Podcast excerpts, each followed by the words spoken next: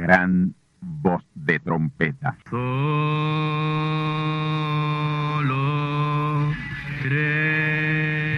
Saludos amigos y hermanos radioyentes. Están ustedes en sintonía con la audición radial Gran Voz de Trompeta, con el mensaje final de Dios al mundo, a la iglesia y a su pueblo escogido. Esta es la voz de Dios, proclamando el mensaje del Evangelio del Reino, o Evangelio eterno, a todos los que moran en la tierra, en el cumplimiento de Apocalipsis capítulo 14 y verso 6. Este es un mensaje de alerta y de apercibimiento ante los eventos proféticos del fin del mundo que ya han comenzado. No es que viene el fin del mundo, es que ya comenzó.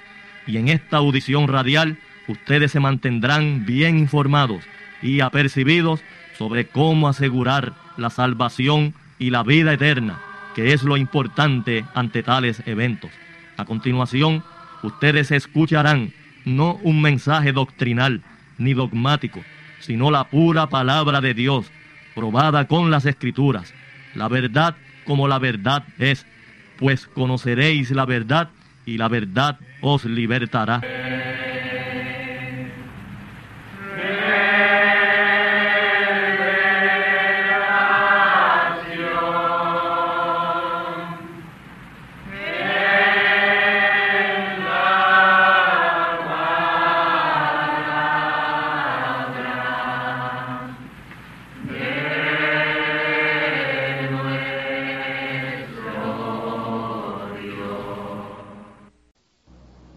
San Juan capítulo 13, versículos 1 al 27. Dice la palabra del Señor así. Antes de la fiesta de la Pascua, sabiendo Jesús que su hora había venido para que pasase de este mundo al Padre como había amado a los suyos que estaban en el mundo, amólos hasta el fin. Y la cena acabada, como el diablo ya había metido en el corazón de Judas, hijo de Simón Iscariote, que le entregase, Sabiendo Jesús que el Padre le había dado todas las cosas en las manos y que había salido de Dios y a Dios iba, levántase de la cena y quítase su ropa y tomando una toalla ciñóse. Luego puso agua en un lebrillo, una palangana, y comenzó a lavar los pies de los discípulos y a limpiarlos con la toalla con que estaba ceñido. Entonces vino Simón Pedro y Pedro le dice, Señor, ¿tú me lavas los pies a mí? Respondió Jesús y díjole, lo que yo hago ahora, tú no lo entiendes ahora, mas lo entenderás después. Dícele Pedro, no me lavarás los pies jamás. Respondióle Jesús, si no te lavare, no tendrás parte conmigo. Dícele Simón Pedro, Señor, no solo mis pies, mas aún las manos y la cabeza. Dícele Jesús, el que está lavado no necesita sino que lave los pies, mas está todo limpio. Y vosotros limpios estáis, aunque no todos. Porque sabía quién le había de entregar, y por eso dijo, no estáis limpios todos. Así que después que les hubo lavado los pies, y tomando su ropa, volviéndose a sentar a la mesa, díjoles, ¿sabéis lo que os he hecho? Vosotros me llamáis maestro y señor, y decís bien, porque lo soy. Pues si yo el señor y el maestro he lavado vuestros pies, vosotros también debéis lavar los pies los unos a los otros. Porque ejemplo os he dado para que como yo os he hecho, vosotros también hagáis. De cierto, de cierto os digo, el siervo no es mayor que su Señor, ni el apóstol es mayor que el que le envió. Si sabéis estas cosas, bienaventurados seréis si las hiciereis. No hablo de todos vosotros. Yo sé los que he elegido. Mas para que se cumpla la escritura, el que come pan conmigo levantó contra mí su calcañar. Desde ahora os lo digo, antes que se haga, para que cuando se hiciere, creáis que yo soy. De cierto, de cierto os digo, el que recibe al que yo enviaré, a mí recibe. Y el que a mí recibe, recibe al que me envió. Como hubo dicho esto, estas cosas, fue conmovido en espíritu y protestó y dijo, de cierto, de cierto os digo, uno de vosotros me ha de entregar. Entonces los discípulos mirándose los unos a los otros, dudando de quién decía, y uno de sus discípulos, el cual Jesús amaba, estaba recostado en el seno de Jesús, Juan. Y este pues hizo señal a Simón Pedro para que preguntase quién era aquel de quien decía. Entonces recostándose sobre el pecho de Jesús, dícele, Señor, ¿quién es? Respondió Jesús, aquel es a quien yo diere el pan mojado. Y mojando el pan, diólo a Judas Iscariote, hijo de Simón. Y tras el bocado, Satanás entró en él. Entonces Jesús le dice, lo que has de hacer, hazlo presto.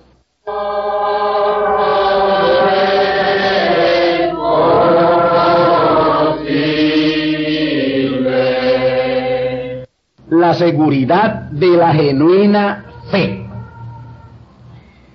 En este capítulo 13 de San Juan, el cual hemos dado lectura, encontramos a Jesús haciendo provisión para la Santa Cena con sus discípulos, la última que habría de celebrar con ellos en su ministerio terrenal. Él sabía que su hora había venido para que pasase de este mundo al Padre, pasar de este mundo a Dios, de donde salió. Él salió de Dios y a Dios va a regresar. Nosotros salimos de Dios y a Dios estamos de regreso. Jesús, el Hijo de Dios, salió de Dios y él sabía que con su muerte o mediante la muerte, él regresaría al Padre Dios. Ya nosotros sabemos claramente, los verdaderos creyentes de la palabra de Dios, que con la muerte regresamos a Dios nuestro Padre. Por lo tanto, no le tenemos ninguna clase de miedo a la muerte. Si estamos preparados para morir. Amén. Porque el que no está preparado para morir le tiene miedo a la muerte. Pero el que está preparado espiritualmente para morir no tiene absolutamente ningún miedo a la muerte. Amén. Un genuino creyente no teme a la muerte. Un genuino creyente en Dios y su palabra sabe que la muerte lo que hace es quitarle de este cuerpo de carne limitado sacarlo de este estuche de carne limitadísimo. Amén. Nuestras limitaciones espirituales aquí en esta tierra se deben a este cuerpo de carne morada del espíritu y el alma. Este cuerpo visible, lo que ustedes están viendo, esto que yo veo y lo que yo veo ahí en ustedes, este cuerpo visible no es el verdadero hombre, no es el verdadero yo. Yo o usted es el que usted no ve ni yo veo, que está dentro de nosotros. Amén, el hombre espiritual. Entonces, este nuestro hombre interior está limitado por el cuerpo de carne o hombre exterior que lo cubre. La morada lo limita. Cuando nosotros morimos en lo físico, muerte física, hay un cuerpo teofánico o cuerpo espiritual, como lo llama el apóstol San Pablo, esperando la salida del espíritu y el alma para fundirse en ese cuerpo teofánico e ir a la presencia de Dios. Porque el pecador no tiene cuerpo teofánico. Por eso es que la muerte del pecador, por eso es que muere en agonías. Pero el creyente no muere en agonías, ese no se estira, ese no saca la lengua, ese no se contorsiona. El creyente se va como un pajarito. Porque no tiene problemas a la hora de morir. Ahora el pecador se contorsiona, se revuelca, grita y hace muchísimas cosas terribles a la hora de su muerte, porque en ese momento se encara a la realidad que no tiene el cuerpo teofánico donde entrar para ir a la presencia de Dios, antes por el contrario es trasladado por demonios, por espíritus infernales a la quinta dimensión, que es lo único que se ha granjeado aquí en esta tierra. San Pablo se refirió a ese cuerpo teofánico diciendo, tenemos de Dios un edificio no hecho de manos de hombre. A eso fue que se refirió San Pablo cuando dijo, si este cuerpo se desvanece, se deshace, hablando respecto a la muerte, tenemos de Dios uno no hecho de manos de hombre, esperando. Amén. Pablo se refería al cuerpo teofánico, que es el cuerpo que entra nuestro espíritu y alma y somos conducidos a la sexta dimensión. El pecador va a la quinta dimensión, o sea, región de los perdidos, que es un estado total y completamente de pesadilla desde que sale del cuerpo a esa quinta dimensión hasta el día del juicio.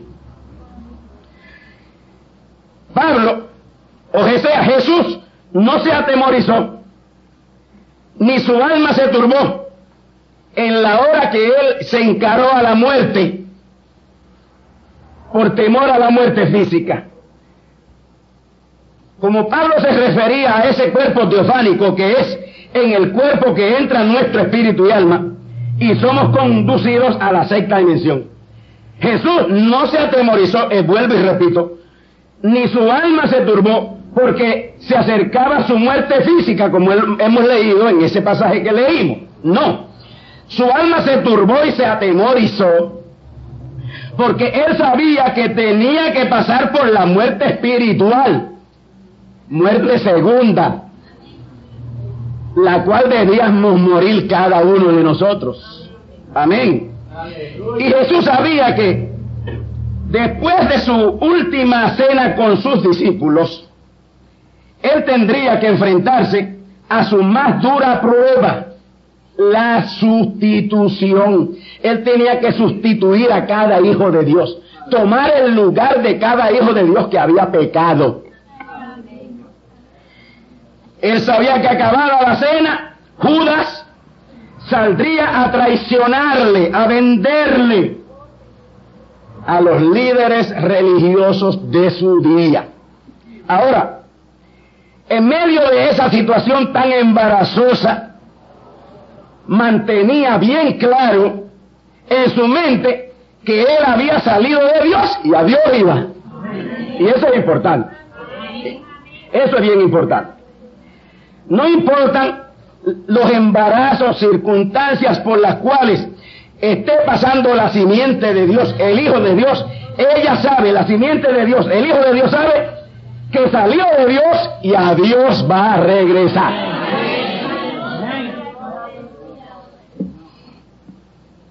El verso 2 dice que acabada la cena, la santa cena, el diablo ya había metido en el corazón de Judas entregarle.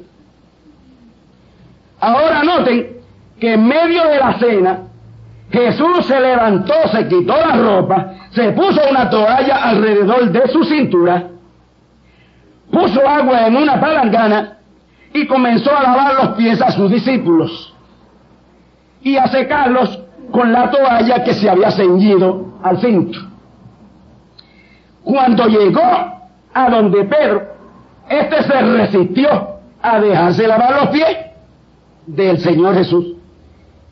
Él consideraba eso una afrenta eso era que el Señor se rebajaba de tal manera.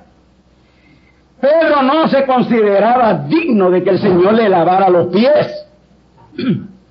Por supuesto, toda simiente de Dios se considera siempre así. Pedro le dice, Señor, ¿tú me vas a lavar los pies a mí? Jesús le dice, Pedro, lo que yo hago ahora, tú no lo entiendes, pero lo vas a entender después. Pedro le dice, no me lavarán los pies a mí. Jamás. Jesús le dijo, si no te lavaré, entonces no tendrás parte conmigo. Ante esa declaración de Jesús, Pedro le dice, si es así la cosa, no solo mis pies, hasta la cabeza me puedes lavar. Jesús le respondió, el que está limpio solo necesita que le laven los pies, nada más. Y vosotros estáis limpios, aunque no todos. Verso 11 dice, porque sabía quién le había de entregar. Por eso dijo, no estáis limpios todos. Aquí hay algo que deseo explicar. Ya los once, por el mensaje que habían recibido y aceptado, eran limpios. Judas había oído lo mismo que los once apóstoles, pero como era de la mala simiente, Judas era de la descendencia de Caín, mala simiente, no tenía alma. Los descendientes de Caín tienen lugar para el alma, pero no tienen alma, porque vienen de la descendencia de la serpiente. Amén. Nosotros hoy, por la seguridad de la genuina fe, por la genuina revelación, sabemos que lo que pasó en el Edén no fue que Eva se comió una manzana, fue que Eva adulteró con la serpiente, la serpiente era un hombre. Y Caín no es hijo de Adán, Caín es hijo de la serpiente, el hombre serpiente. Amén. Gloria al nombre del Señor. Estoy ampliando esto aquí por ciertas circunstancias. Entonces, ante la declaración de Jesús, Pedro le dice, Señor, lávame completo. Amén. Aquí hay, esto yo lo quiero explicar bien, esto es lo que estoy haciendo, explicando. Judas había oído lo mismo que los once apóstoles, el mismo mensaje. Todos habían oído lo mismo en los tres años y medio de ministerio del Señor Jesús.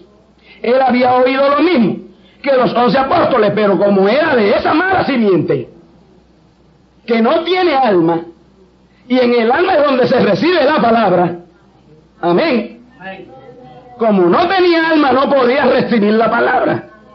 Ahora usted dirá, pero ¿y tantos religiosos que hay por ahí? Porque reciben la palabra en el espíritu, en la cabeza. Porque el espíritu está en, dentro de la masa encefálica, pero no en el alma. No, señor. Esta es la matriz del espíritu. La masa encefálica o cerebro es la matriz del espíritu. Amén. Pero el alma es la matriz de Dios, de la palabra. Amén. A aunque lo bañara el Señor de arriba abajo, con agua y jabón, de pie a cabeza, ese no quedaría limpio nunca. No podía ser limpio. No podía ser salvo. Amén. Es el enredo de las denominaciones por ahí, las iglesias que quieren salvar a todo el mundo. Todo el mundo no puede ser salvo. Jesús no murió por la descendencia de Caín. Jesús murió por la simiente. Isaías 53 lo dice bien claro. Como ovejas nos descarriamos y como ovejas nos redimió. Pero él no, él no vino a redimir cabros. Amén. Hay iglesias por ahí quieren salvar a todo el mundo. Pero nosotros sabemos mucho más que eso, porque tenemos la seguridad de la genuina fe. Como el lavatorio de pies fue después de terminada la cena, Judas no lo recibió por haberse ido antes. Como fue descubierto antes, se fue antes de terminar la cena, con el lavatorio de pies. Además, aquel símbolo, porque eso, ese lavatorio de pies es un símbolo, ese símbolo no aplicaba a Judas, no aplicaba a Judas. Él solo podía tener apariencia de piedad, pero no piedad. Piedad es temor de Dios. Y temor de Dios es ser igual a Dios. Y los hijos de Dios son semejantes a Dios. y semejante es igual. Esa fue la pelea del diablo cuando no era diablo, que era lucero todavía, Luzbel. Subiré y seré semejante al Altísimo. Él era coigual, pero no igual. Amén. Pero Dios hizo al hombre igual a él. Amén. Oh, gloria al nombre del Señor. Esto es duro de creer que yo soy igual a Dios. Yo soy igual a Dios. Yo no soy Dios, pero soy igual a Él. Soy semejante a Él. Él lo dice ahí, que sus hijos son a imagen y semejanza suya. Si usted tiene un hijo, su hijo sale a imagen y semejanza suya. Y usted como padre no es mejor que su hijo, ni su hijo es mejor que usted. Son iguales. Oh, gloria al nombre del Señor. Él era, Judas era un arrogante, un altanero, carente de verdadera humildad e igualdad entre los demás. Esa simiente de la serpiente es así, son orgullosos todos. Son todos unos orgullosos. La simiente de Dios no puede ser orgullosa. La simiente de Dios tiene humildad, es humilde, nace humilde. Judas era un tipo antisocial que no buscaba la comunión y la confraternidad con los demás apóstoles, con los demás hermanos. Anoten esto, anoten esto. Aquellos que, que, que, pueden tener un espíritu de separación de eso. Que no, que yo no voy aquí, que yo no voy allá, que yo no, me uno con nadie. Tenga mucho cuidado, que no sea el espíritu de Judas el que usted tenga. Judas era un tipo antisocial. Y esa es una característica de la mala simiente, no tener confraternidad y comunión con las buenas simientes. Es una característica muy mala. Pueden tener buena amistad y confraternidad con amigos impíos, como ellos, pero no con los creyentes. Así es, así es. Y hasta se puede dar el caso que genuina simiente sea envuelta en ese espíritu antifraternal que es característico de mala simiente. Hay algo en común entre la verdadera simiente de Dios, que nos sentimos todos iguales y no hay distingos entre nosotros. Aquí no hay nadie más importante que nadie, ni más grande que nadie. Aquí todos somos iguales. Ninguno de nosotros debe hacer alarde de grandeza o superioridad. Nunca. Jesús fue maestro de humildad. Jesús fue nuestro mejor ejemplo al ceñirse una toalla y lavar los pies a sus discípulos. Notemos los versos 12 al 15, citamos. Así que después que les hubo lavado los pies, y tomando su ropa, volviéndose a sentar a la mesa, díjoles, ¿sabéis lo que yo os he hecho? Vosotros me llamáis maestro y señor y decís bien porque sí lo soy. Pues si yo, el señor y el maestro, he lavado vuestros pies, vosotros también debéis lavar los pies los unos a los otros. Porque ejemplo os he dado para que, como yo os he hecho, vosotros también hagáis. Yo empero, yo espero que entendamos que ese lavatorio de pies instituido por Jesús fue un símbolo de limpieza externa e interna y humildad. Ya ellos habían sido lavados internamente con la palabra que recibieron en sus almas. Y esa limpieza espiritual de sus almas debía exteriorizarse con un testimonio genuino de genuinos creyentes en la palabra. Los pies son los que nos llevan y nos conducen en nuestras actividades diarias. Pies limpios, testimonio limpio y brillante ante el mundo que nos rodea y con el cual estamos en continuo contacto. Jesús hablando de su simiente, sus verdaderos seguidores, creyentes de la palabra, creyentes de su mensaje, les dijo, ustedes no son del mundo, como tampoco yo soy del mundo. Él oró al Padre y le dijo, están en el mundo, pero no son del mundo. Santifícalos, sepáralos, amén, del mundo. Yo te ruego que no los quites del mundo, pero sí que los guardes del mal de este mundo. Ya tenemos a nuestro favor esa intercesión, la cual está vigente hasta el último día de existencia nuestra física aquí en esta tierra. Amén. Y esa intercesión de Jesús es más que una intercesión, es una promesa que por la seguridad de la genuina fe se hace real en el verdadero creyente.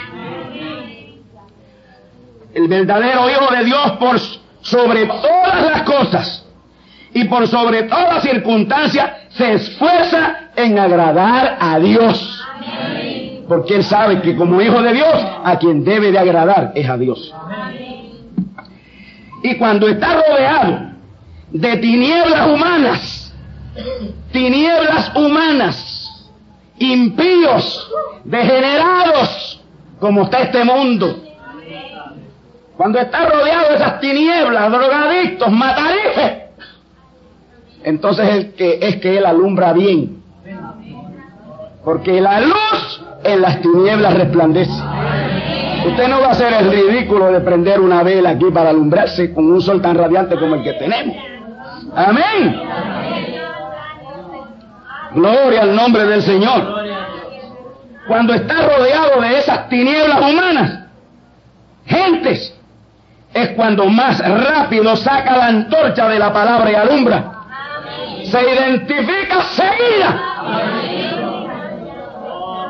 Amén. Un verdadero creyente lo primero que debe hacer ante amigos, no importa dónde esté, aunque esté con los más grandes del mundo, lo primero que debe hacer es identificarse y dar testimonio de lo que es. Así lo hizo Daniel y así lo hizo José y ganaron los puestos más altos en los reinos de Babilonia y de Egipto. A veces creemos que no me voy a identificar porque me va a decir aleluya. Cobarde, hipócrita. Avanza, identifícate. Una vez que uno se identifica, ya el diablo tiene una mano atada. Y cuando usted está, da testimonio, le ata la otra. Usted cierra muchas puertas infernales cuando se identifica a tiempo. Y da testimonio de lo que usted es y de lo que usted cree. Ese es el lavatorio de pie hoy. En la gracia era un símbolo que había que simbolizarlo haciéndolo, literalmente, coger el agua y lavar el pie. Hoy no hay que simbolizarlo así, no hay que hacerlo así, sino actuarlo. Amén. Actuar en ello. Noten que, seguido de la Santa Cena, seguido de la Santa Cena natural, tomar el pan y el vino, Jesús lavó los pies a sus discípulos con agua natural. Pero hoy la Santa Cena espiritual, que es la Santa Cena en la palabra, la real, la verdadera, le sigue el lavaco espiritual de nuestras vidas. ¿De qué vale que yo me lave los pies y que actúe como un impío? De nada. Amén. Los símbolos pueden fallar, pero las realidades no fallan. Si en los días naturales de Jesús las gentes podían notar la diferencia en los que habían estado con Jesús y, las, y la gente lo sabían. La gente decía, este andaba con este, porque hasta casi ya se parece a él. Claro que el discípulo tiene que parecerse a su maestro.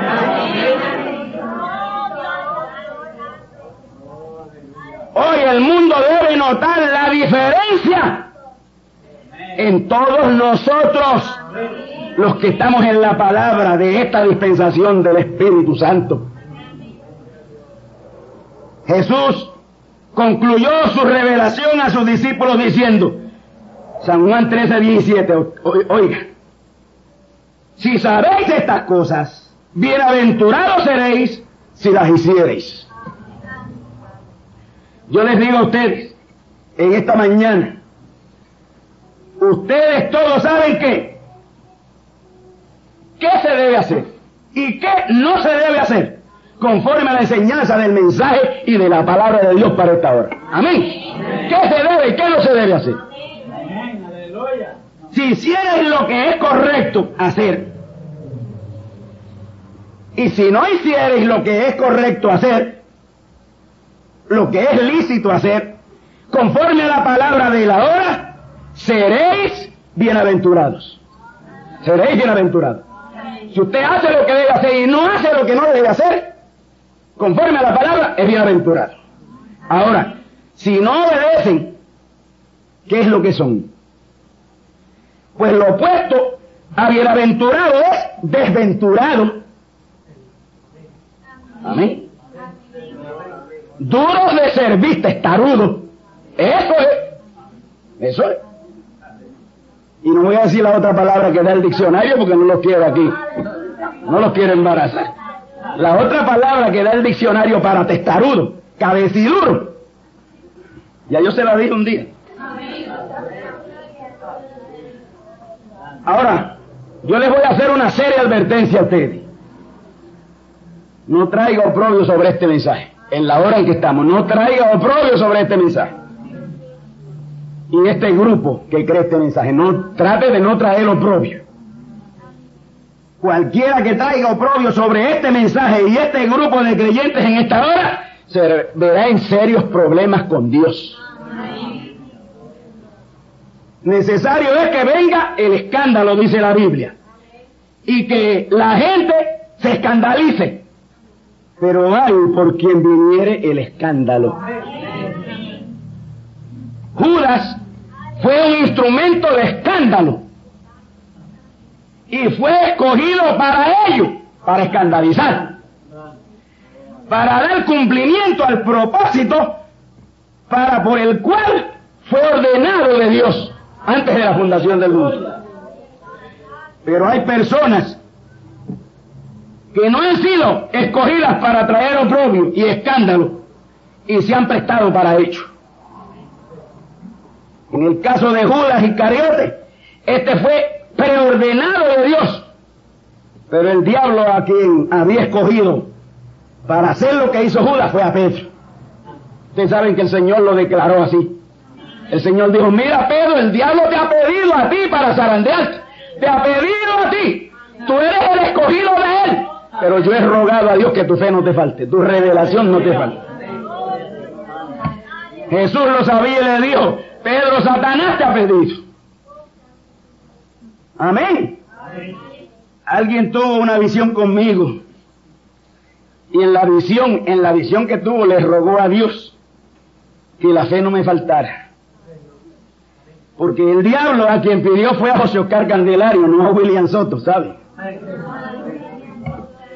Judas estaba preordenado para hacer lo que hizo. Aún David lo profetizó en el Salmo 41.9. Escuche, Salmo 41.9. El que de mi pan comía, levantó contra mí su calcañar. Todo está en la palabra el Judas de la primera venida y de la segunda venida de Cristo y de la tercera venida de Cristo están en la palabra. Sí, Señor. Están señalados por la palabra. Hubo un momento en que Jesús, conmovido en el Espíritu, dijo, de cierto, de cierto digo, que uno de vosotros me va a entregar. Ahí los discípulos se empezaron a mirar unos a otros diciendo, diciéndose para sí, ¿quién será? ¿Quién de nosotros será? Juan, que estaba recostado en el pecho del Señor Jesús, le hizo señales a Pedro. para que Pedro le preguntase quién era. Pedro vino también y se recostó sobre el pecho del Señor y le dijo, Señor, ¿quién? Verso 26. Respondiendo Jesús le dijo, aquel a quien yo diere el pan mojado. Y mojando el pan, diólo a Judas Iscariote. Y tras el bocado, verso 27 dice, tras el bocado Satanás entró en él. Entonces Judas le dice, o Jesús le dice a Judas, lo que vas a hacer hazlo presto, rápido. Noten aquí que el Señor dice a quien yo diere el pan mojado, el pan ungido, pan mojado, pan ungido, pan es tipo de la palabra, palabra ungida. Judas fue ungido para traicionar a Jesús. El ministerio de Judas fue ungido para llevar a cabo lo que estaba preordenado hacer en la primera venida de Cristo. Porque Cristo es Dios, Jesús es el hombre.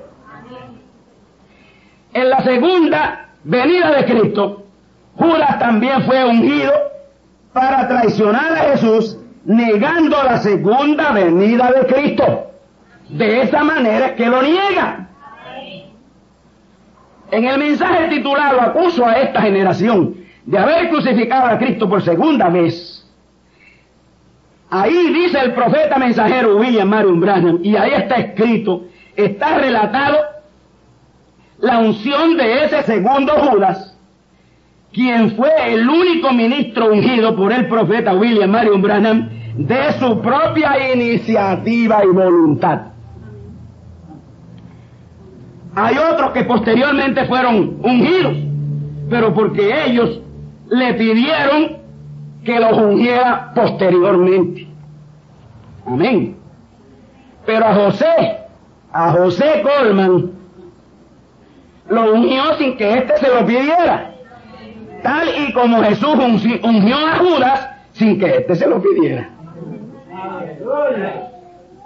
Pan mojado o pan ungido a Judas Iscariote y pan mojado o ungido a hombre llamado. Porque eso es lo que quiere decir Colman. Hombre llamado. ¿Hombre llamado para qué? Hombre llamado para qué? Colman. Hombre llamado. ¿Llamado para qué? Para lo que está haciendo. Para negar la segunda venida de Cristo.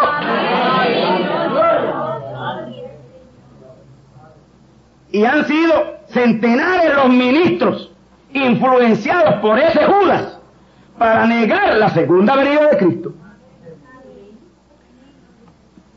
Y todos los influenciados por él, al igual que él, al igual que él, y las denominaciones, están esperando a Jesús de Nazaret por segunda vez.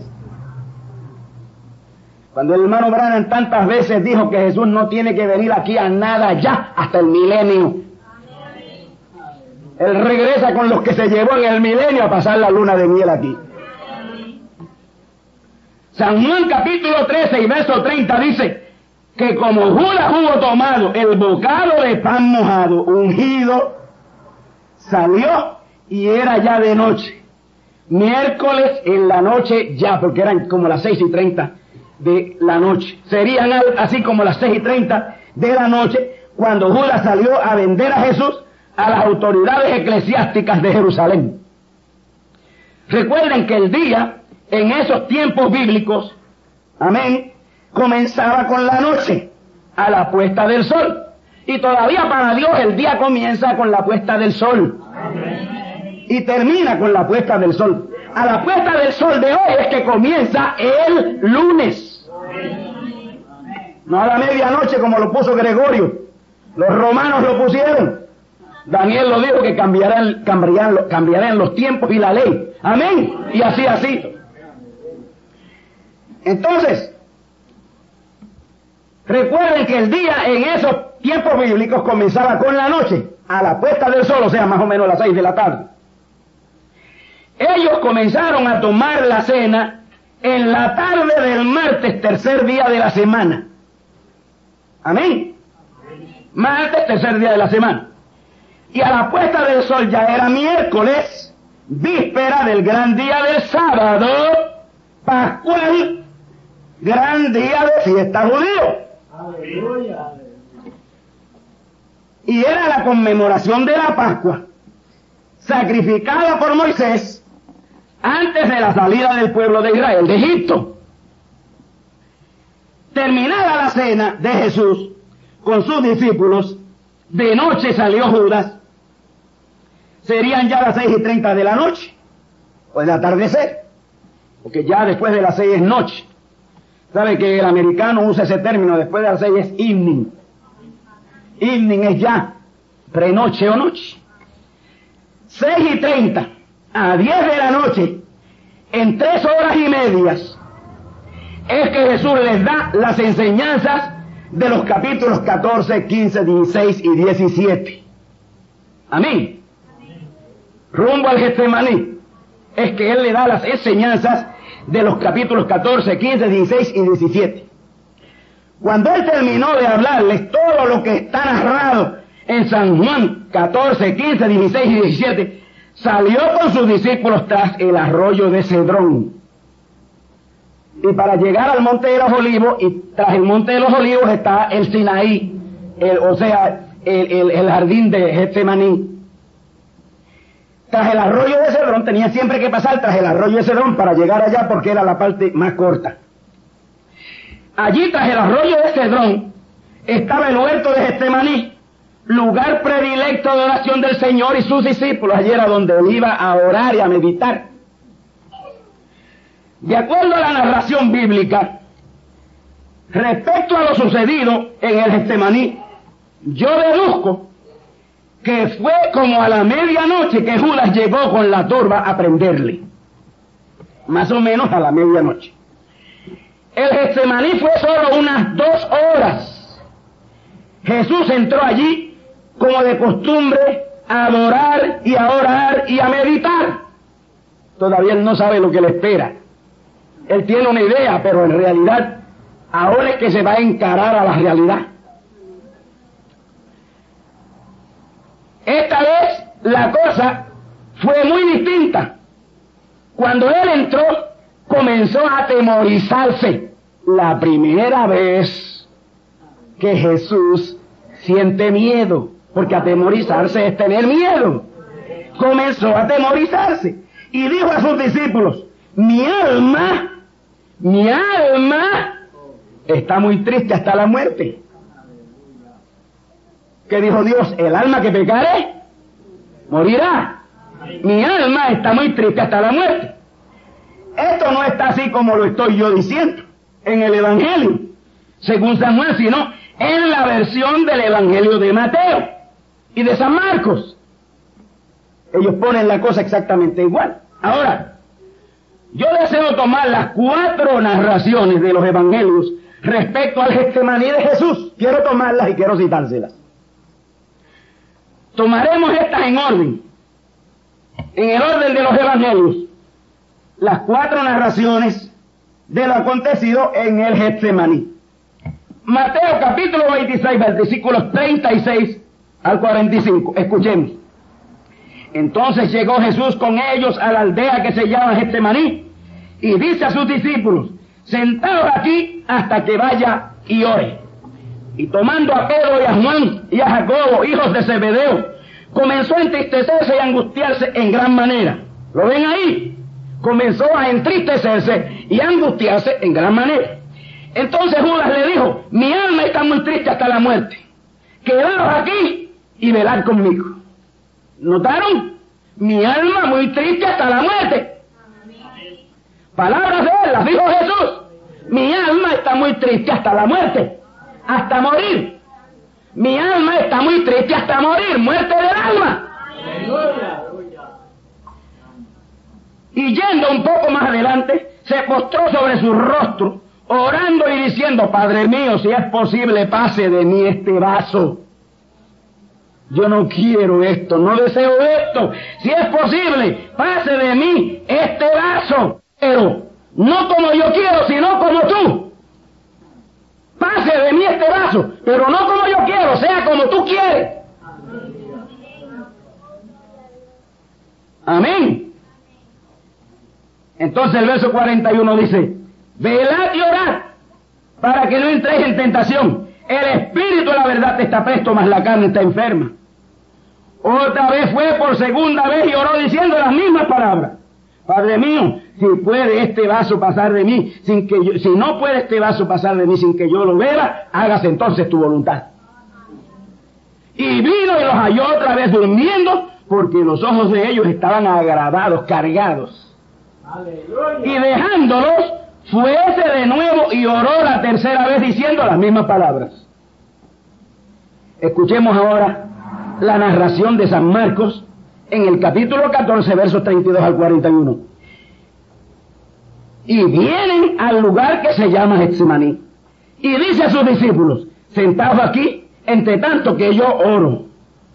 Y tomó consigo a Pedro, Jacobo y Juan, y comenzó a temorizarse y angustiarse.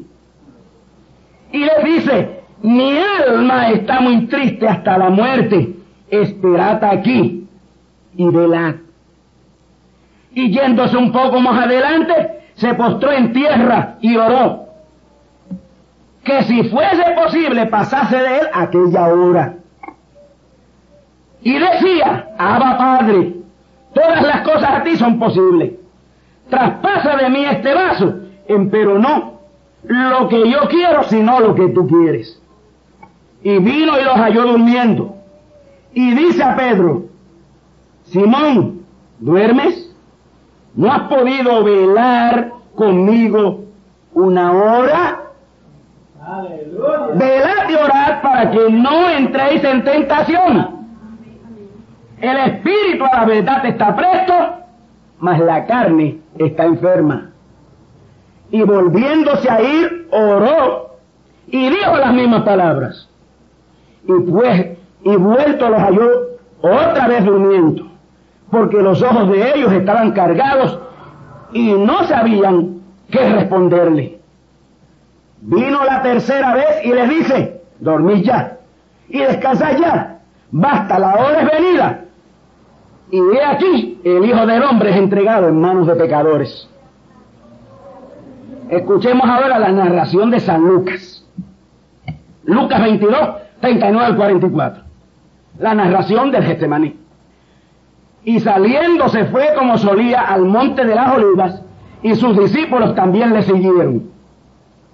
Y como llegó a aquel lugar, les dijo, orad que no entréis en tentación. Y él se apartó de ellos como un tiro de piedra, y puesto de rodillas, oró, diciendo, Padre, si quieres, pasa de mí este vaso, pero no se haga mi voluntad, sino la tuya. Ahora escuchen bien, que algo que no relata ni, ni, ni, Mateo ni Marcos, escúchenlo ahora en el verso 43. Y le apareció un ángel del cielo confortándole. Y estando en agonía, oraba más intensamente. ¿Agonía de qué? Agonía de muerte. ¿Qué muerte? Muerte del alma. Y estando en agonía oraba más intensamente y fue su sudor como grandes gotas de sangre que caían hasta la tierra. Esa es la narración de Lucas. Vamos ahora a la de Juan, para que la vean enteramente distinta, porque los tres la ponen toda como fue, pero uno dice, Juan, eh, Mateo y Marcos se ponen de acuerdo, Lucas dice algo distinto y Juan dice algo distinto. Escuchen a Juan. San Juan 18, versículos 1 al 8. Y como Jesús hubo dicho estas cosas, salióse con sus discípulos tras el arroyo de Cedrón, donde estaba un muerto en el cual entró Jesús y sus discípulos. Y también Judas, el que le entregaba, sabía aquel lugar, porque muchas veces Jesús se juntaba allí con sus discípulos y Judas estaba con ellos. Judas pues tomando una compañía y ministros de los pontífices y de los fariseos, vino allí con linternas y antorchas y con armas. Empero Jesús, sabiendo todas las cosas que habían de venir sobre él, salió delante y díjoles, ¿a quién buscáis? ¿A quién ustedes buscan? Respondieronle a Jesús de Nazaret, a Jesús Nazareno. Dícele Jesús, yo soy. Y estaba también con ellos Judas, el que le entregaba. Y como les dijo yo soy, volvieron atrás y cayeron en tierra. Volvió después a preguntar, ¿a quién buscáis? Y ellos dijeron, a Jesús Nazareno. Respondió Jesús, os he dicho que yo soy. Pues si a mí buscáis, dejad ir a estos. Amigos y hermanos radioyentes, ¿han escuchado ustedes la primera parte de la importantísima conferencia bíblica y profética titulada La seguridad de la genuina fe, la seguridad de la genuina revelación de la palabra. La próxima parte escucharán ustedes que es la más reveladora de toda y, por lo tanto, la más importante. No dejen de escucharla.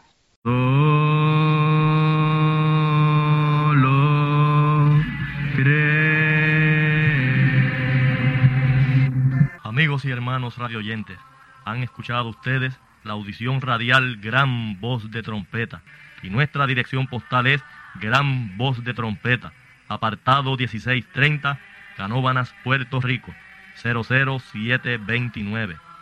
Una vez más, gran voz de trompeta, apartado 1630, 1630, Canóbanas, Puerto Rico, 00729. Les invitamos muy cordialmente para que escuchen estas conferencias proféticas y sean apercibidos ante los eventos del fin del mundo que ya comenzó.